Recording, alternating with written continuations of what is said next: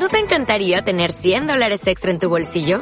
Haz que un experto bilingüe de TurboTax declare tus impuestos para el 31 de marzo y obtén 100 dólares de vuelta al instante.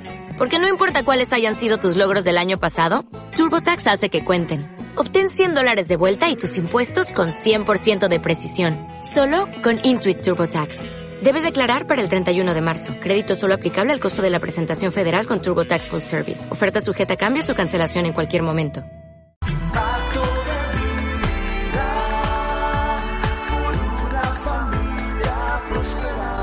Hablando muy fuerte en mi corazón. Y yo sé que este es un tiempo donde Dios está preparando a la iglesia. Dios quiere eh, que cada uno de nosotros, sus hijos, eh, provoquemos ese avivamiento. Y el avivamiento empieza de forma personal, empieza con uno mismo. No podemos tener un avivamiento masivo, un avivamiento como el Señor nos ha prometido que sucederá si no empezamos por nosotros mismos. ¿Cómo está tu vida? ¿Cómo está tu espíritu? ¿Cómo está tu alma?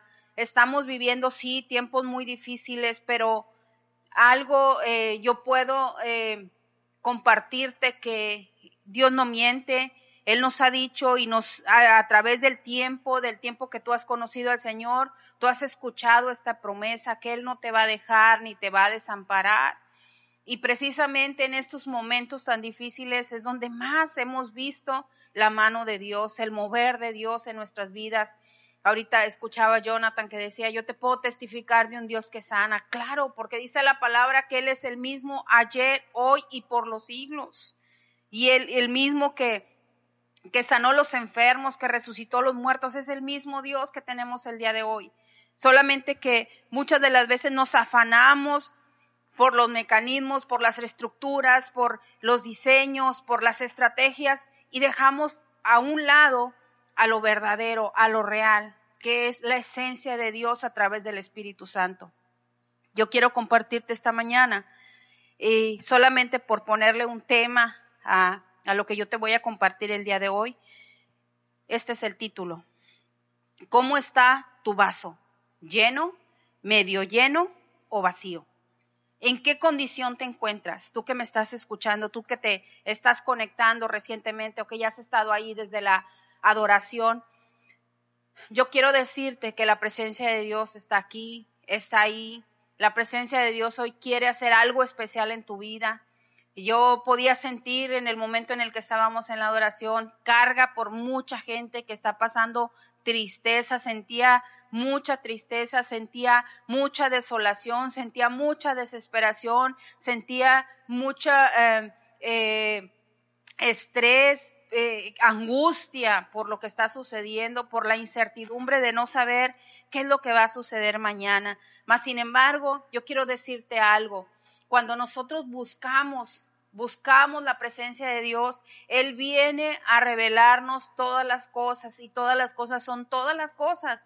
Él viene a revelarnos que así como Él estuvo con nosotros en aquel tiempo difícil que vivimos, así lo va a estar el día de hoy. ¿Sabes? Cuando tú entiendes esto, cuando tú empiezas a escuchar la voz del Espíritu Santo, empiezas a tener paz, empiezas a tener eh, alegría, gozo en medio de esta situación difícil. Vuelves a tener esa tranquilidad, vuelves a tener esa paz esa paz que dice la palabra, esa paz que sobrepasa todo entendimiento y la gente lo puede ver, lo puede sentir en ti. Oye, pero mira, la situación está bien difícil. ¿Y qué? Dios nos ha prometido estar con nosotros y que no nos va a dejar y no nos va a abandonar. Y sabes, así ha sido. Yo puedo saber que cada uno de los que está allá, de qué lado de esta transmisión, puede decir un amén, puede decir un amén, gloria a Dios, porque puede asegurar, puede confirmar que lo que yo estoy diciendo se ha cumplido en su vida. Así es que yo quiero empezar, empezar por contarte una experiencia, mi, experiencia. Yo sé que va a hablar a tu vida y a tu corazón. Eh, de verdad que por mucho tiempo, por mucho tiempo yo como, como persona busqué, busqué llenar mi vida, busqué eh, saciar esa, esa sed ese amor que yo necesitaba en mi ser. y, de verdad que no encontraba, busqué de muchas formas y no, no entendía eh, qué era lo que Dios quería para mi vida. La primera experiencia que yo tuve eh, con el Espíritu Santo, nosotros desde niños eh, crecimos lejos de Dios, no, nuestros padres estuvieron trabajando todo el tiempo, eh, como muchas familias, ¿verdad? Tradicionales, no le dan un tiempo a Dios, no separan un tiempo para Dios hasta cuando la situación se torna difícil. Vivimos la vida eh, los domingos, en lugar de dedicar un tiempo para Dios o entre semana, siempre estamos afanados, siempre buscando qué hacer y los domingos era para pasear, si se podía, y si no, pues para quedarnos en casa en pijamas y no hacer nada en todo el día el domingo levantarnos tarde porque ese día no había actividad que hacer y quedarnos siempre tirados ahí en la cama, en el sofá y todo el día andar desarreglados y andar cómodos, ¿verdad? Para estar disfrutando el domingo, pero nunca pensando en darle un tiempo a Dios. Y quiero que sepas que hoy en día está sucediendo lo mismo con esto que estamos viviendo, con la pandemia que estamos atravesando a nivel mundial. Hoy en día hay gente que ha perdido el deseo de vivir. Hay gente que, que, se ha, que ha caído en conformismo. Gente, estoy hablando de gente que tenía eh, el hábito, que tenía eh, este, ya por costumbre o por pasión, como tú lo quieras llamar, eh, congregarse en una iglesia los domingos, sea católica, cristiana. No estoy hablando de religiones, estoy hablando de las actividades que como eh, humanos, como personas, realizábamos. Hoy en día no hay a dónde ir a congregarse porque las iglesias están cerradas, de todo tipo de iglesias, y nos quedamos en casa. Y se ha estado invitando a lo largo de todo este tiempo a conectarte por medio de la, del Facebook, de, las redes sociales, y, y, la invitación está constante. Mas, sin embargo, hoy en día todos los pastores hemos coincidido. Hace una semana teníamos una junta pastoral con otros pastores de la ciudad y coincidíamos en lo mismo. Oye, yo tengo 100 personas que se congregan en la, en la iglesia y ahora en las transmisiones tengo 12, 13 personas que se conectan. Queremos pensar, ¿verdad?, que uno de la familia se conecta y los demás están ahí con él reunidos. Yo veía por ahí una fotografía, ¿verdad?, de una familia que están los cuatro miembros de la familia sentados a la mesa, la televisión la ponen enfrente, se ponen, sacan sus Biblias, sus cuadernos y se ponen a escuchar la transmisión de sus pastores. Yo creo que esa es la manera correcta de darle un tiempo a Dios. De la misma forma que lo hacías para irte a la iglesia, que lo hagas y separes este tiempo para Dios y le digas al Señor, Señor, yo estoy apasionado por ti y un edificio no me va a impedir que yo consagre mi tiempo y mi vida para ti, porque de esta manera yo te honro, Señor. De esta manera yo te estoy diciendo que para mí tú eres primero en, en mi vida. Y le estamos demostrando a Dios con hechos y no con palabras que verdaderamente lo adoramos, que verdaderamente valoramos lo que Él hizo por nosotros. Yo quiero compartirte desde niña, desde niña había ese anhelo en mi vida eh, por, por conocer a Dios. Y cuando yo era niña, tenía escasos seis añitos, pasaba, me acuerdo que pasaba una, una persona ya de edad, le decían la señorita, porque eh, ella se estuvo preparando para ser monja. Y, y no, no, yo no supe, ¿verdad? Yo estaba muy pequeña, pero en ese tiempo eh, ella era, ella, ella servía en la iglesia de ahí de la colonia donde vivíamos, en Matamoros, y ella pasaba por toda la cuadra donde ella vivía, ¿verdad? Y ahí vivíamos nosotros también, y pasaba por todos los niños para llevárselos a la iglesia. Y cuando pasaba por la casa, pues todos mis hermanos, ¿verdad? Se, se escondían, yo no, yo sí quería ir a la iglesia porque daban dulces, y yo estaba pequeñita. Y, y mi papá estaba afuera de la casa ¿verdad? Este, con unos amigos y tomando, mi mamá ocupada en la cocina, más sin embargo salían y nos decían, váyanse a la iglesia, ¿verdad? Nos ordenaban que nos fuéramos a la iglesia. Y mis hermanos no iban con, ¿verdad? Tan felices, pero yo sí porque me iban a dar dulces. Entonces, esa fue mi experiencia con Dios al, inicio. ¿verdad? Iba a la iglesia, escuchaba, me acuerdo que era, eh, a mí me tocaba en un lugar donde me enseñaban con cantos, con juegos, como, como se tiene que hacer de acuerdo a la edad de los niños. Y eh, después terminábamos eh, en la misa, nos llevaban a, la iglesia grande, porque yo le decía a la iglesia chica en el salón donde nos daban las enseñanzas a nosotros, y la iglesia grande pues era la, la iglesia normal. Y de ahí esa fue, eso fue lo que yo conocí de Dios, ir a la iglesia, escuchar, cantar, este, bailar y jugar con los demás niños y que me dieran dulces. Y que nada más fuéramos mis hermanos y yo, los, mis papás se quedaban en casa. Esa fue la primera experiencia. Después, cuando yo fui joven, yo empecé a buscar, de acuerdo a mi necesidad de Dios, escuchaba compañeras de mi escuela que decían, no, pues nosotros fuimos el domingo a la iglesia, a misa, y después de ahí nos vimos todas y después nos fuimos a comer y después nos, ah, pues qué chévere, ¿verdad? Yo también quiero hacer eso, porque a lo mejor a mí me falta Dios igual que a ellas, ¿verdad? Y si como ellas lo buscaron, pues yo también lo quiero buscar. Y empecé a ir a la iglesia con ellas. ¿A qué horas? No, pues a tales horas, en tal lugar, y yo empecé a ir sola, yo sola, no iba nadie de mi familia. Y empecé a juntarme con esas muchachas. Íbamos a la iglesia y salíamos de la iglesia, nos íbamos a comer y eh, igual había eh, servicios de jóvenes los viernes y se ponían bien chéveres, pero no el servicio, sino lo que hacíamos después del servicio, ¿verdad? Que era ir recibir lo que la enseñanza que nos iban a dar como grupo de jóvenes y después de ahí nos íbamos a la disco y nos la pasábamos bien chéveres. Esa fue mi segunda experiencia. Pero mi ser seguía anhelando encontrarme con Dios. Vivía momentos de mucha soledad, vivía momentos de mucha tristeza, vivía momentos de mucha desesperación, aún siendo la menor de siete hermanos, había una necesidad muy grande de amor en mi vida. Y y ese amor que erróneamente buscamos en familia, en, en parejas, en amistades, en, no sé, cualquier, cualquier cosa. Nos refugiamos, ¿verdad?, en busca de ese amor. Mas, sin embargo, no logramos encontrarlo. Estando dentro de este grupo de jóvenes, en una ocasión, me invitaron a un, a un evento de evangelismo. Era una evangelización de jóvenes. Y venían jóvenes de otras ciudades y venían expositores para enseñar ah, de otras ciudades. Y entre todo ese grupo de expositores venía una monja. Eh, una monja, eh, cuando llegamos a, la reunión y empezó todo, ¿verdad? Pues todo así como muy solemne y, aleluya, y empezamos a escuchar la música y yo me sentía eh, a gusto, me sentía tranquila, me sentía bien en ese lugar, pues era algo de Dios, ¿verdad? Y, y empezó, este, pasó una monja y nos dio una enseñanza y, y, cantamos y, nos paraba y nos sentaba y, y así fue de todo y yo decía, pues como que ya me estoy aburriendo, ya esto, ya, ya me quería ir de ahí.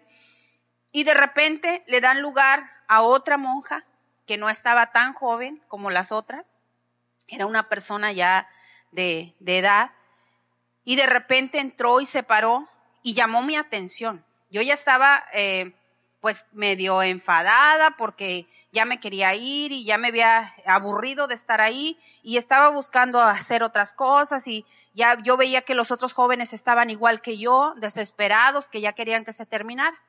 Pero cuando esta monja llegó y tomó el lugar, llamó mi atención.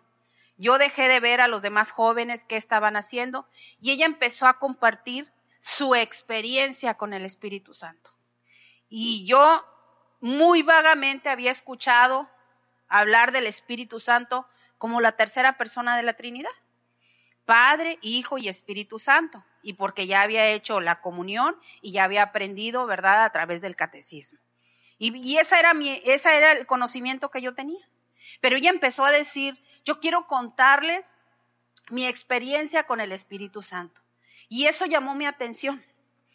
Y, y llegó un momento en que ella empezó a platicar y a platicar cómo había sido su experiencia con el Espíritu Santo, que dijo, eh, pero veo que, eh, muchos están distraídos, pónganse de pie. Y, y, a ver, póngame esta alabanza. Y empezó la alabanza. Y cuando empezó la alabanza, ella se levantó eh, el hábito, ¿verdad? De su vestimenta y empezó a danzar y empezó a brincar y, y empezó y, yo la veía y, las demás eh, monjitas que estaban ahí casi que la querían bajar, casi que le querían quitar el, micrófono.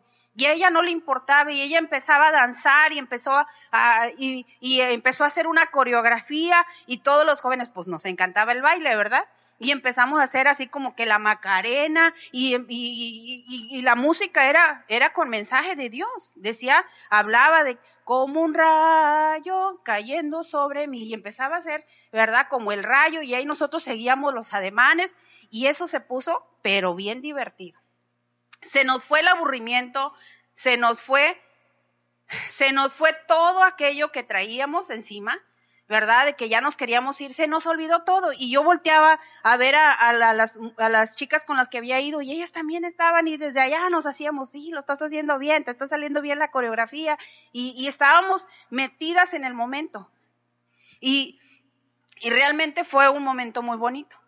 Después empieza la música tranquila. Yo le decía en aquel tiempo las baladas, porque así las conocía yo, ¿verdad? La música tranquila, la música más calmada, que ahora sé que es la adoración.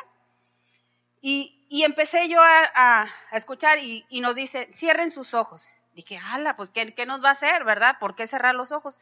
Cierren los ojos. Si ustedes quieren tener una experiencia como yo la tuve con el Espíritu Santo, conéctense con Él, cierren sus ojos. Y en ese momento yo cerré mis ojos. Y, y, es, y fue un momento mágico, fue como que si en ese momento yo me hubiera desconectado de todos los jóvenes que estaban ahí, de la monja que estaba enfrente, y en ese momento yo cerré mis ojos y empecé a ver una película de mi vida. Empecé a ver los momentos tristes que yo había vivido desde mi niñez. Y, e involuntariamente yo empecé a llorar. Yo decía, ¿por qué lloro si no quiero llorar? Mas, sin embargo, quería abrir los ojos porque me daba pena que me vieran llorar, pero no podía abrirlos a la vez porque decía, no, mejor no, no los abro para así no voy a ver quién me está viendo. Pero en realidad era un momento que yo estaba teniendo con Dios. A tal grado que llegó un momento en el que empecé a sentir que mi corazón latía muy rápido, empecé a sentir mi cuerpo caliente, empecé a temblar y de repente involuntariamente caí al piso. En ese momento yo no sabía lo que estaba pasando. Yo no conocía a Dios, yo no conocía al Espíritu Santo. Pero entendí que más que yo lo estaba buscando, Él me estaba buscando a mí. Después de que empecé a ver todos los momentos de dolor que había vivido y, y, llegó un momento que dejé de llorar y empecé a ver las veces que yo me había portado mal con mis padres, las veces que había mentido, las veces que había hecho cosas malas a escondida de mis papás, de mi familia. Y eso redergulló en mi corazón y me hizo sentir muy mal. Y empecé a exclamar y a pedirle perdón a Dios. Y le decía, perdóname Señor. ¿Sabes qué era eso? El Espíritu Santo hablando a mi corazón. Era Dios haciéndome saber lo mal que me había portado y que era necesario que yo me arrepintiera de todo eso y le pidiera perdón a Dios para que yo pudiera recibir lo que Él tenía para mí. De esa forma, yo salí de ahí y Dios seguía hablando mi corazón. Claro, después de esto, empecé a ir a la iglesia de una manera diferente. Ahora con más compromiso, ahora yo no nada más para escuchar, sino quería integrarme al grupo de servidores de la iglesia. Dios hizo algo en mi vida, Dios impactó mi corazón. Y no precisamente por una religión o por una persona, fue una experiencia directamente con el Espíritu Santo. La palabra de Dios en Hechos 1.8 nos dice, pero recibiréis poder cuando haya venido sobre vosotros el Espíritu Santo. ¿Qué es poder? Tener la capacidad o la facultad para hacer determinada cosa. Fuerza para operar y hacer todas las cosas. Otra definición, la capacidad o la potestad para hacer algo. Esta palabra viene del latín protere y esta a su vez de pose, que significa ser capaz. Cuando yo recibí este toque del Espíritu Santo, vino poder sobre mí. Pero ¿cómo encaucé yo ese poder? Para poder vencer todo aquello que me apartaba de Dios. Que después de compartirles a, a, mis padres y a algunos de mis hermanos esta experiencia que yo había tenido, se burlaron de mí cuando yo empecé a hacer una rutina de ir cada domingo a la iglesia, de ir cada viernes a la reunión de jóvenes, mi mamá me regañaba, mi papá me regañaba y me decían, ¿qué andas haciendo allá? ¿Qué andas haciendo? ¿Verdad? Este, no quiero decir palabras, ¿verdad? Que puedan ofender, pero esas eran sus palabras. ¿Qué andas perdiendo el tiempo allá? Dedícate a estudiar, dedícate a trabajar, dedícate a hacer otra cosa, que eso sí te va a dejar algo de provecho. Y de verdad que yo aún con todo esto, yo tomé la decisión de continuar. Eh, mi segunda experiencia. Bueno, antes de, de pasar a mi segunda experiencia, llegó un momento en el que todo esto que yo había recibido, que yo había sentido, se fue, se fue esfumando. ¿Por qué? Porque cuando yo asistía a las reuniones, recibía la palabra, recibía la enseñanza, pero no tenía una relación con Dios. Pero no tenía un momento de intimidad con Dios. No nos enseñaban que realmente lo que estábamos o lo que deberíamos de vivir no era el estar en un, en un lugar o en otro o recibir o no lo que, lo que teníamos, lo que teníamos que recibir, sino era un momento de que eh, la instrucción debía de ser, sabes que tú ya recibiste esto, pero ahora tienes que buscarlo en oración, tienes que desarrollar el hábito de, de tener un tiempo a solas con Dios, de, de estar eh, buscando conocerle más a través de qué, de la lectura de la Biblia, porque en ese tiempo solamente leíamos unas hojitas que nos daban, que era la parte de la enseñanza que se iba a compartir ese día, solamente. Y sí venían algunos versículos de la Biblia, pero era todo lo que leíamos. Y eso me llevó a mí a caer nuevamente al estado en el que me encontraba antes de tener esta experiencia con el Espíritu Santo. Nuevamente eh, me enfrié, empecé a sentir carga por lo que hacía, el asistir, no, ya no voy a ir, hoy mejor me levanto tarde, hoy me quedo a, hacer otras actividades que, también eran importantes y hoy no voy. Y poco a poco empecé a separarme de las actividades de la iglesia y volví a, vivir mi vida de manera rutinaria, igual del trabajo a, la casa, a la escuela y así sucesivamente. En Hechos 2.38 dice, pero les dijo, arrepentíos y bautícense cada uno de vosotros en el nombre de Jesucristo para perdón de los pecados y recibiréis el don del Espíritu Santo. Yo lo recibí, yo le pedí perdón, lo recibí, pero ¿qué hice con lo que recibí? ¿Qué hice? ¿Cómo, cómo, cuál fue mi, mi comportamiento después? Vivía solamente por momentos el remordimiento, pero jamás un arrepentimiento genuino.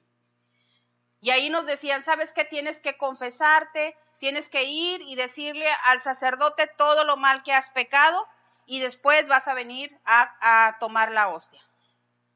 ¿Sí? A comulgar, eso se le llamaba comulgar.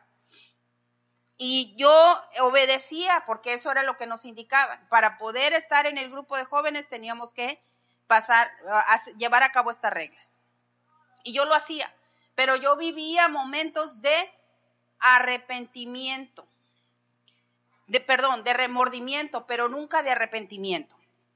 seguía sintiendo momentos de mucha tristeza, vivía en depresión, vivía en soledad, vivía con mucha frustración, deseando no vivir, siempre preguntándome que para qué había vivido, si en realidad no tenía sentido mi vida, si nadie se importaba, eh, este, nadie se ocupaba de mí, si eh, muchas cosas las tuve que hacer sola, estuve viviendo riesgos muy fuertes hacia mi persona y, sola salí adelante, me enfrenté a personas que me querían hacer daño y no tenía nadie a mi lado que me defendiera.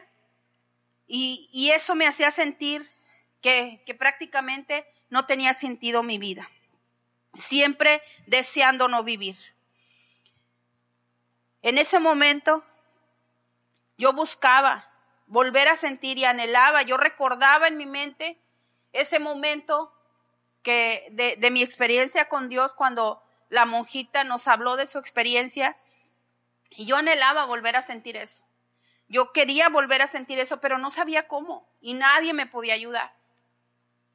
En ese momento empecé a servir en una área dentro de la iglesia que era eh, el área de recibir todas aquellas peticiones de, de, oración que llegaban, las anotaban en un libro, yo las, yo las, eh, las recibía y las sacaba en papelitos y se hacía una dinámica de eh, ponerlas en una canasta y, y, cada persona que iba a confesarse tenía que tomar un papelito y llevarse la encomienda de estar orando por esa petición.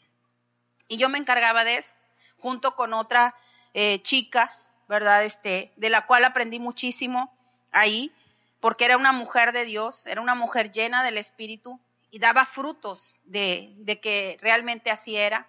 Ella vivía dentro de, de lo que ella hacía, vivía momentos de rechazo, vivía momentos de maltrato por parte de la gente a la que le servía, el sacerdote y las demás personas de allí.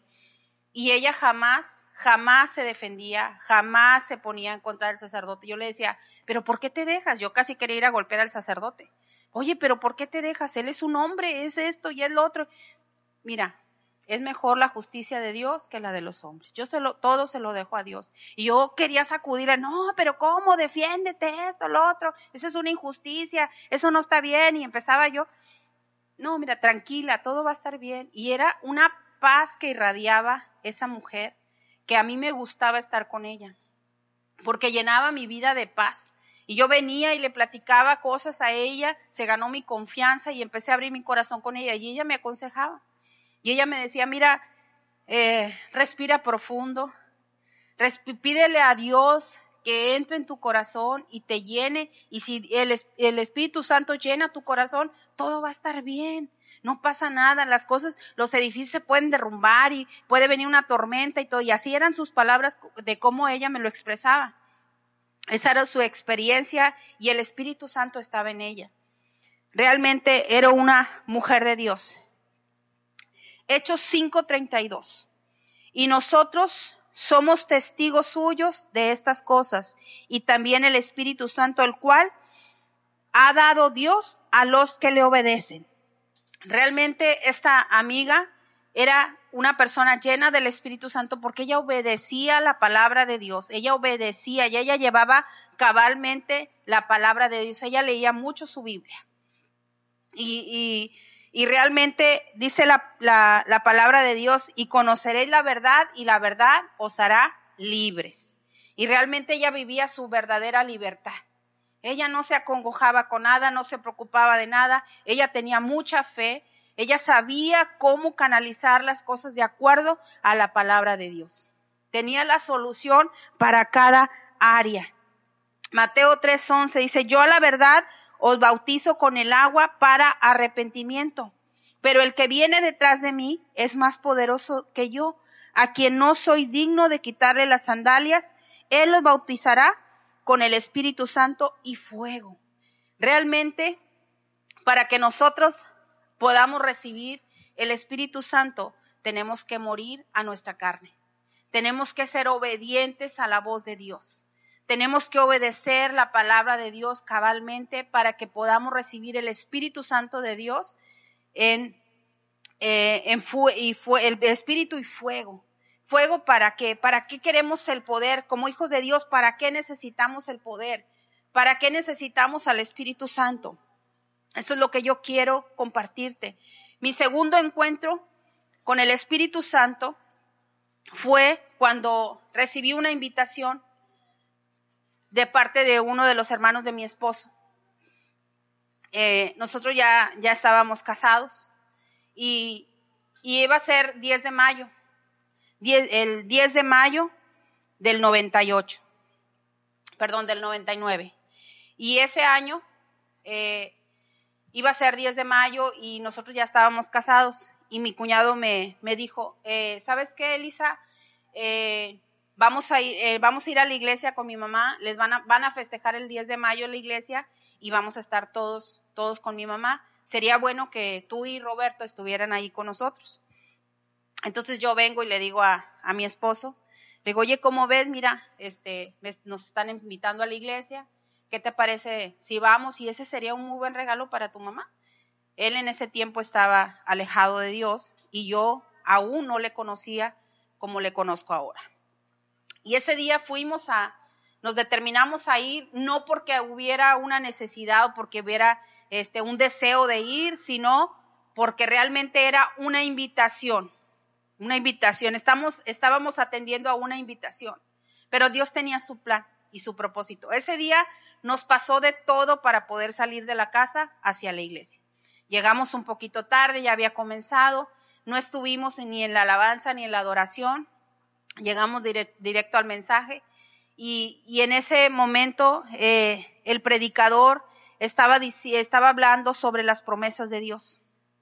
Y, y dijo, yo siempre cuando me acercaba a la iglesia, a la que fuera, eh, yo siempre pedía por mi familia. Yo decía, yo quiero una familia diferente, yo quiero, y siempre era mi petición, no pensaba en mí, pensaba en que yo veía que mis eh, hermanas mayores tenían problemas en sus matrimonios, que mis hermanos este, no, no, no estaban bien, que mi, mis papás no estaban bien, y yo siempre anhelaba tener una familia diferente. Y cuando yo llego a Impacto de Vida Matamoros y empiezo a escuchar al predicador, el predicador dice, tú que estás buscando tener una familia diferente, era como si me estaba hablando directamente a mí. A lo largo de tu vida, lo dijo así, has estado buscando a Dios. Has estado buscando que Dios haga algo en tu casa, que Dios haga algo en tu familia. Y empezó a decir, déjame decirte que hay una promesa escrita para ti. Dice la palabra del Señor que si tú crees en el Señor Jesucristo, serás salvo tú y toda tu casa. Y esa promesa se activa sobre ti y sobre tu familia. Y cuando tú aceptas a Cristo en tu corazón, las cosas empiezan a cambiar y tu familia empieza a cambiar. Y yo empecé en mi mente a imaginar todo lo que mi corazón deseaba. Ay, yo, yo empecé, era como que si en ese momento Dios me estaba mostrando lo que venía, si yo aceptaba el llamado que Él me estaba haciendo.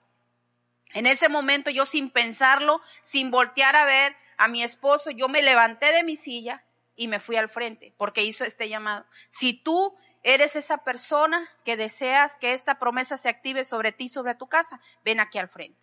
Y yo me paré, fue un impulso que yo sentí y me fui, no vi a nadie, me levanté de mi silla y fui hacia el frente, levanté mis manos, cerré mis ojos y ya no supe de mí. En ese momento volví a sentir ese calor inmenso dentro de mí, empecé a temblar, empecé a llorar. De la misma forma, yo no quería llorar y no podía dejar de llorar. Involuntariamente caí al piso y yo eh, sí me acordaba de la experiencia que había tenido, pero todavía me asustaba un poquito eso. Me desconcertaba cuando ya pasó esto, me levanto y me vengo hacia acá, pero no podía dejar de llorar. Y la gente se me acercaba y me decía, felicidades, bienvenida a la familia, gracias por haber abierto tu corazón. Y yo no entendía. yo solamente podía sentir que mi corazón latía rápido, aceleradamente. Y empecé a llorar y a llorar, iba en el carro y, y, seguía llorando, y llegamos a la casa y seguía llorando. Fuimos a mi casa a felicitar a mi mamá y seguía llorando y me decía, ¿qué te pasa? ¿Te peleaste con Roberto? ¿Qué pasa? No, no, al contrario, estoy muy contenta y no le podía expresar lo que sentía. Pero en realidad era mi tiempo con Dios, era algo que Dios estaba y yo no entendía. Al día siguiente me voy a trabajar, estaba en mi oficina y no podía dejar de llorar, estaba tratando de trabajar y lloraba y, y mi jefe me vino y me dijo, licenciada, ¿le pasa algo? ¿Pasa algo en su casa? ¿Tiene algún problema? ¿Le puedo ayudar en algo? Le decía, yo no, no, gracias, ingeniero, no pasa nada, estoy bien y ya me secaba las lágrimas y volvía, trataba de salirme de la oficina y hacer otras cosas que me distrajeran y nuevamente, en el momento en el que yo me sentaba y empezaba a recordar lo que había vivido un día anterior, volví a llorar y volví a sentir ese, era una, era como si, como si algo, algo estaba llenando mi corazón y empecé a, a sentirme amada, empecé a sentir el amor que había estado buscando por tantos años. Ese momento marcó mi vida. Pero en mi mente yo dije, no quiero que sea una experiencia más. No quiero que esto se vaya de mí. Yo quiero vivirlo todos los días de mi vida. Y empezamos a caminar. Mi esposo y yo, en ese momento yo acepté a Cristo en mi corazón, hice mi confesión de fe en la iglesia y mi esposo renovó el pacto. De ahí empezamos a asistir cada domingo a la iglesia en Matamoros y Dios seguía hablando y seguía hablando. Recuerdo que eran momentos muy bonitos. Yo sé que Dios no se equivoca y siempre se lo he dicho a mis pastores, si yo hubiera ido a otra iglesia, jamás me hubiera convertido. Cuando yo veía, llegaba a la iglesia y, escuchaba los cantos y veía que empezaban a danzar y todo, me acordaba de la monja. Pero yo sabía que eso era eh, el, inicio para llegar a, a, recibir lo que había recibido en, aquel, en aquella experiencia que yo había tenido. Cuando yo veía que la monja levantaba los pies y todo, y después vi cómo la adoración fue un momento precioso y luego vino todo lo demás que recibí, cuando yo veía que en la iglesia hay un impacto de vida, empezaban a danzar y brincaban y levantaban las manos y todo, decía yo, viene lo bueno, viene lo bueno. Yo estaba esperando lo que seguía, no solamente el baile y estar levantando las manos, sino lo que venía después. Por eso es importante que tú te prepares por medio de la alabanza, por medio de la adoración. En estos momentos no hemos podido tener la oportunidad de tener la alabanza como siempre lo hacemos, pero sabes, tú ahí en tu casa tú lo puedes hacer. Para Dios no hay tiempo, no hay lugares, no hay distancias, no hay nada que nos pueda impedir gozarnos en la presencia de Dios. Nosotros lo hacemos aquí en casa. Nosotros lo hacemos. Yo ha, ha, habido momentos en los que pongo música de alabanza y me pongo a hacer los ejercicios con el step y a brincar y a saltar con música alabando a Dios matando dos pájaros de un tiro, por ahí dirían, ¿verdad? Así, ejercitando mi cuerpo, pero también ejercitando mi espíritu. Y al estar cantando las canciones y me encantan, eh, ¿cómo se llama ese canto? El que pongo siempre. La de locos también, locos, locos por su espíritu, pero la otra que es, va bien rápido, Ana Karen. El espíritu, avivamiento. Avivamiento que va bien rápido y, y me encanta y me gozo y empiezo a, a danzar y, y eso nos prepara para tener tiempos preciosos con Dios. Por eso una preparación previa y siempre lo hemos enseñado de esa manera. Aún así, esto no es suficiente.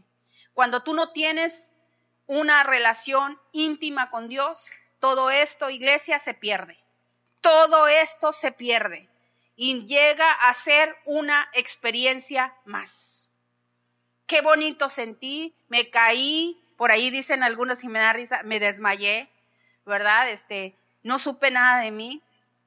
Ahora que nosotros estamos eh, en, ya en, en la iglesia propia, pues como no hay alfombrita y no está, ¿verdad? Muy limpio, pues como que la unción ya no, ya no llega. ya nadie se cae, ¿verdad? No sé si por porque no hay unción o porque no se quieren ensuciar, ¿verdad? No lo sé. Pero de verdad es, es broma, pero es así, no es cierto. Ha habido momentos en los que la presencia ha caído y salimos todos revolcados. Y nos encanta ir de negro para salir más revolcados, más blanquitos, ¿verdad?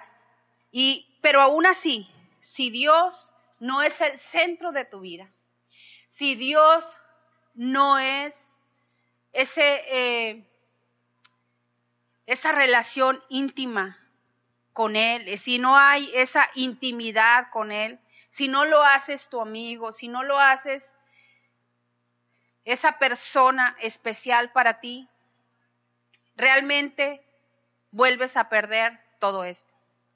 Es necesario que tengamos una relación íntima con Él, que estemos, seamos dependientes de Él.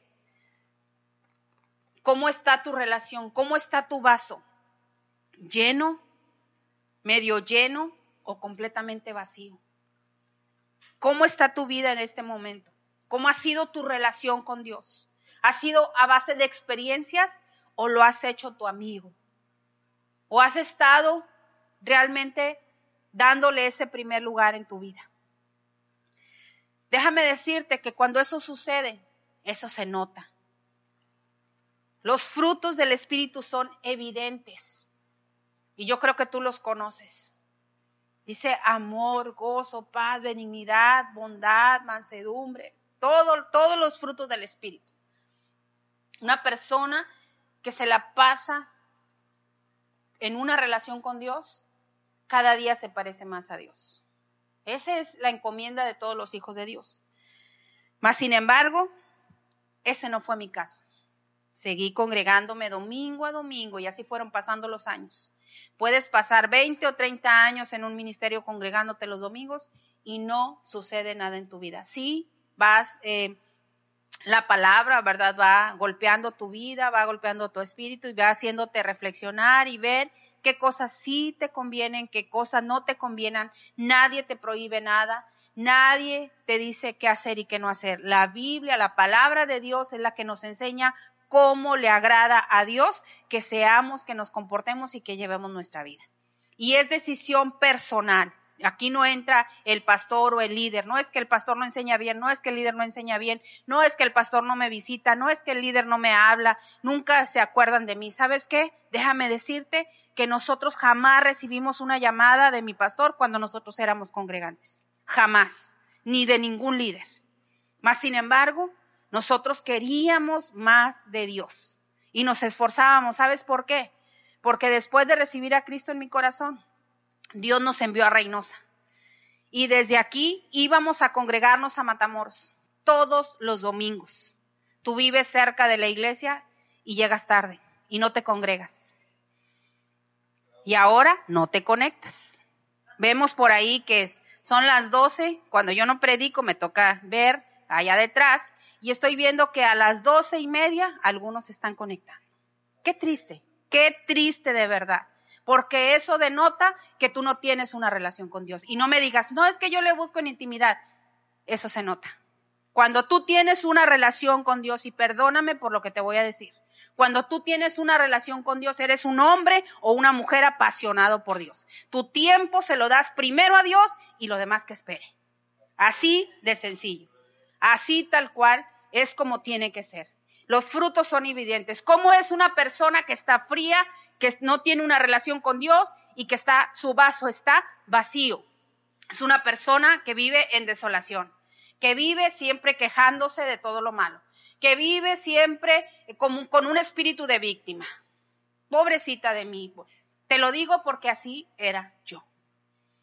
Así lo viví yo. Te lo estoy, te estoy contando mi experiencia. Te lo dije, más que una prédica, que una enseñanza, yo quiero abrirte mi corazón, quiero compartirte mi experiencia, como en aquel tiempo, aquella monjita la compartió conmigo. Y fue la primera vez que yo conocí al Espíritu Santo. ¿Sabes? No te confíes. Si tú ya recibiste al Espíritu Santo, el Espíritu Santo se puede contristar. Si tú no tienes una relación con Él, si Dios no es el primero en tu vida, las cosas no van a ir bien. Tarde o temprano vas a caer en la trampa del enemigo. El enemigo no duerme, dice que él vino a matar, a hurtar y a destruir. Él quiere destruir todo lo que tenga que ver entre tú y Dios. Cualquier relación que tú tengas. Y aquí no entran los líderes ni terceras personas. Esto es entre tú y Dios. Porque el que quiere, puede. El que quiere, hace. El que quiere, produce. Y no depende de los demás, depende de mí. ¿Qué es lo que yo quiero? ¿Qué es lo que yo quiero tener de Dios? Yo quiero tener su esencia. ¿Qué quieres tener tú? ¿Sus bendiciones? ¿Solamente? Yo quiero al Dios de la bendición. Yo no quiero sus bendiciones, quiero al Dios de la bendición, porque si lo tengo a Él, lo tengo todo y tengo todo asegurado, como lo he podido vivir y disfrutar en estos tiempos. Mi paz está puesta en Él, mi esperanza está puesta en Él, mi confianza está puesta en Él, confío ciegamente en Él. Sé que si lo tengo a Él, lo tengo todo. Mi tercer encuentro con Dios y último. La tercera es la vencida, dicen por ahí. Pues sí, conmigo así sucedió. La tercera fue la vencida.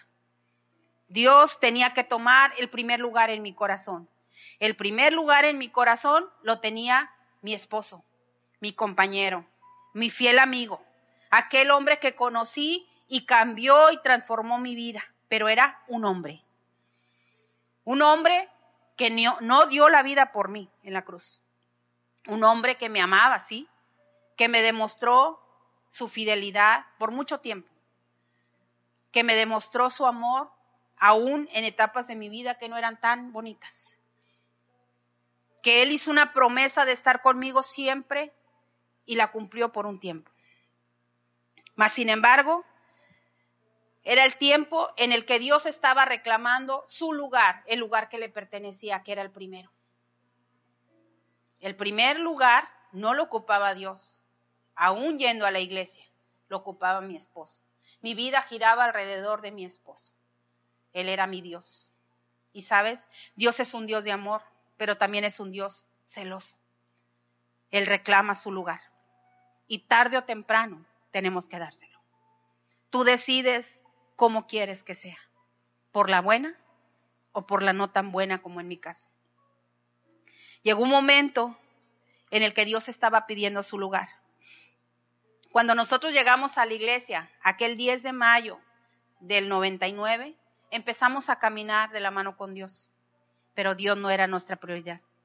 Si nos congregábamos, cada domingo no faltábamos, los pastores no nos van a dejar mentir, y éramos los primeros en, ir, en llegar y los últimos en irnos. Por ahí un hermano, Juanito, siempre nos echaba bulla. Nos decía que, que tenía que apagar las luces para que nos saliéramos. Porque era nuestro deseo estar ahí, en casa. Mas, sin embargo, Dios no era nuestro primer lugar. ¿Cuánta gente no hay hoy en día? No, Dios, Dios, Dios, y hablamos de Dios. Todo el tiempo hablamos de Dios y hoy en día pues no podemos hablar tanto con personas, pero lo ponemos en nuestros Facebook. Y Dios es esto, y Dios, y Dios, y Dios. Pero ¿cómo está tu relación con Dios? ¿Realmente Dios es el primero en tu vida? ¿Por qué vives en depresión si Dios es el primero en tu vida? Si todo el día hablas de Dios, ¿por qué no te hablas a ti misma de Dios? ¿Y por qué no le pides a Dios que tome ese primer lugar y que te saque de la tristeza, de la desesperación, de la desolación, de la depresión, de la ansiedad, del, estrés, de la enfermedad, de todo, porque Dios es poder. Dios es el todopoderoso, es el Dios de lo imposible. Lo cantamos al inicio, Dios de lo imposible. Tú haces todas las cosas posibles, Señor. En ti no hay error. En ti no hay variación de mudanza, dice la palabra. Tú no cambias. Lo que tú prometes, tú lo cumples. Porque no está en ti, está en nosotros. Tú tienes que volver a darle el primer lugar en tu corazón. Si tú has contristado al Espíritu Santo por haberle quitado este primer lugar a Él en tu corazón, tienes que pedirle perdón. Tienes que pedirle que vuelva a entronarse en tu vida que tu vida gire alrededor de Él. Y en ese momento vamos a empezar a provocar un avivamiento, un verdadero avivamiento. Vamos a estar vivos para Él. Para Él vivimos y si morimos, para Él morimos. Qué fácil es decir estas palabras, pero qué triste es saber que ni siquiera le puedes dar este tiempo a Dios. Qué triste es saber que ni siquiera te puedes consagrar un día, que te has dejado invadir por el temor, que has caído en la desesperación y la desolación. Yo platicaba con algunos, decía, yo en mi casa me siento feliz, me siento tranquila, no necesito salir, salgo porque tengo necesidad de salir, pero no necesito salir, estoy bien. No caigo en esa desesperación. Hay gente que ya, ay, me asfixio, ya quiero salir, quiero esto, quiero lo otro. ¿Sabes por qué? Porque no has encontrado ese lugar para estar con Dios que te llene y te quite toda la ansiedad y todo el estrés y todo aquello que te roba la paz. Esta tercera experiencia fue la más maravillosa del mundo.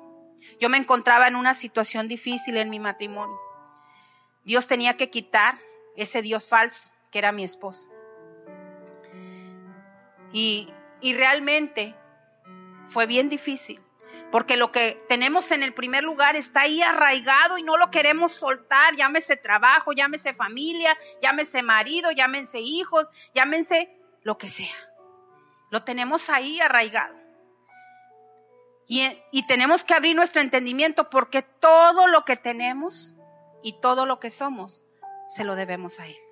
Lo tenemos por Él. En ese momento que yo me encontraba en una situación difícil en mi matrimonio, estaba atravesando un momento de separación a causa de una infidelidad.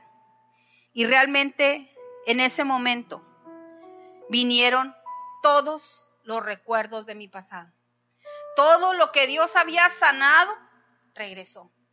Me empecé a sentir una mujer despreciada, fea, gorda, que no valía, que nadie me quería, rechazada por mi esposo, comparada con otra mujer, y etcétera. Y empecé a vivir un verdadero infierno. Y yo no entendía, en ese momento yo me enojé con Dios. Y yo le decía, ¿por qué, Señor? ¿Por qué? Si yo estoy caminando contigo, me pasan estas cosas. ¿Dónde estabas tú cuando Él volteó a ver a otra persona? ¿Dónde estabas? Y empecé a reclamarle a Dios. Y había personas que me decían, agárrate de la mano de Dios, Elisa, todo va a estar bien y van a salir adelante. Ustedes tienen una promesa y hubo gente que vino hasta la casa a orar por nosotros, que tomaban promesas para nuestro matrimonio y venían y nos las compartían. Personas de la iglesia, de la familia, y venían y nos decían, y yo decía, ¿saben qué? Ya no me hablen de Dios, porque no quiero saber nada de Dios. Él permitió todo esto y, él hizo todo esto y todo culpaba a Dios. ¿No se les hace algo parecido? Hoy en día, si las cosas salen bien, gracias por mis talentos, por mis virtudes, por mis logros. Pero si las cosas salen mal, es que Dios es malo, Dios me mandó esto, Dios hizo esto, la enfermedad viene de Dios, esto, y todo culpamos a Dios. ¿No es algo parecido? Mas, sin embargo, no alcanzaba a entender. Llegó un momento en el que estuve a punto de, terminar con mi vida. Y ahí, nuevamente, tuve ese encuentro personal con Dios. Dios habló a mi vida y a mi corazón. Y me dijo que yo valía, que había muchas cosas por las que luchar, entre ellas mi hija, que en ese momento tenía cinco años. Y, y aunque no entendía muchas cosas, me decidí nuevamente a agarrarme de la mano de Dios. Le pedí perdón, me reconcilié con Él y me decidí a caminar tomada de su mano. En ese momento me invitaron a un encuentro con Jesús, un encuentro para damas, y yo acepté a ir. Para esto mi esposo ya había ido un mes antes. Y yo había visto un cambio tremendo en él, me pidió perdón, buscó la restauración, pero mi corazón estaba herido lastimado, yo no podía perdonar. Y, y mi vida estaba mal, estaba en decadencia, pero no entendía qué era lo que Dios quería hacer. Cuando yo voy a mi encuentro, en ese momento a mí me habían detectado un tumor en mi seno derecho y aparte estaba pasando por el proceso en mi matrimonio. Cuando yo fui a ese encuentro, yo fui pidiéndole a Dios un milagro, no, de verdad, no la sanidad física, sino la sanidad de mi corazón. Yo sabía y me conocía que yo no iba a poder perdonar si Dios no hacía un milagro en mi vida. Y en ese momento yo le pedí, desde que llegué, le empecé a pedir ese milagro. Y sabes, Dios lo hizo a través de una parte del encuentro que se llama sanando heridas. En ese momento yo abrí mi corazón y yo le pedí al Señor que me sanara. Y, y clamé y le pedí perdón, entendí que Dios era el primero en mi vida. Le pedí perdón, quité a mi esposo del primer lugar, se lo di a él y él empezó a hacer la obra a través de este encuentro. Cada área de mi vida la fue ministrando hasta que llegó a este momento, sanando heridas. Y en ese momento yo le decía al Señor, Señor, mi corazón está muy lastimado. La herida aún sangra. Yo no quiero que me sanes mi corazón, yo quiero un corazón nuevo. Y realmente Dios me dio un corazón nuevo. De tal forma que cuando yo salí de ese encuentro, yo trataba de acordarme de las cosas que había vivido desagradables con mi esposo. Y me acordaba, pero ya no me dolía yo entendí que Dios había hecho un milagro de sanidad. A la semana de haber salido de este encuentro, me fui a hacer un examen eh, con el médico porque me, toqué la bola y ya no tenía bola. Y ya tenía eh, día para, para que me operaran, para mi cirugía. Y como ya no sentía la bola, yo le dije a mi esposo, ¿sabes qué? Me quiero hacer un último examen antes de la operación para corroborar. ¿Y cuál va siendo mi sorpresa para la honra y la gloria de Dios? Ese eh, tumor había desaparecido. No necesité operación. El Señor sanó mi vida, sanó mi corazón y restauró todas las áreas de mi vida. Y desde ese momento yo me enamoré del Espíritu Santo. Al final de este encuentro viene un momento precioso que se llama la llenura del Espíritu Santo. Y eso fue el sello en mi vida. De ahí para acá, mi vida fue completamente transformada. Entendí, entendí que Dios me estaba llamando, que Él había dado la vida por mí y que Él tenía un propósito para mi vida y entendí que no había nacido por producto de la casualidad y no había nacido de rebote o porque mis papás no se cuidaron y nací. No, yo nací con un propósito. Y ese propósito es decirle a todo el mundo que Dios es un Dios de amor, que Dios es un Dios todopoderoso, que es un Dios que sana, que es un Dios que restaura, que es un Dios que libera. Y que Él quiere llenar todo vacío en tu corazón a través de su Espíritu Santo. Él nos prepara. Pero sabes, no te conformes solamente con una experiencia. Busca tener esa relación con Dios. Hazlo tu amigo. Hazlo tu amigo. Él siempre está ahí para escucharte. Él siempre está ahí para abrazarte. En los momentos más difíciles de mi vida.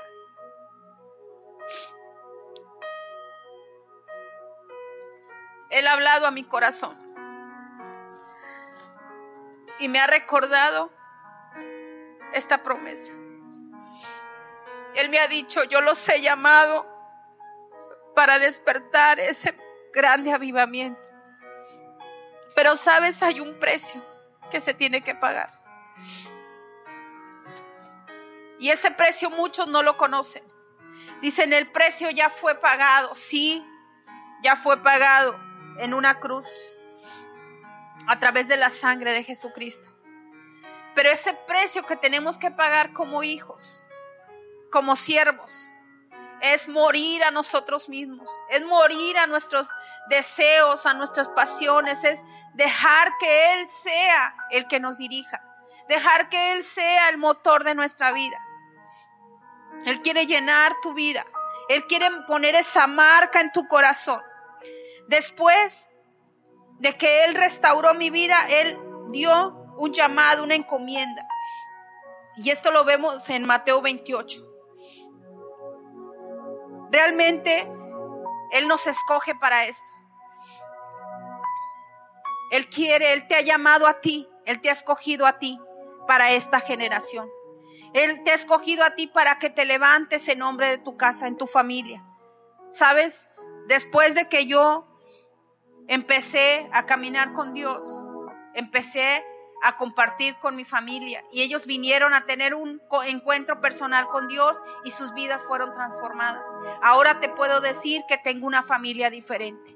Ahora te puedo decir que ellos son parte de la promesa y que alguno de, de, una manera o de otra ellos están cerca de Dios y son parte de la promesa. Y sabes, las promesas se cumplen en tiempo y en forma, porque cada una de ellas en Dios son sí y amén y se van a cumplir cabalmente.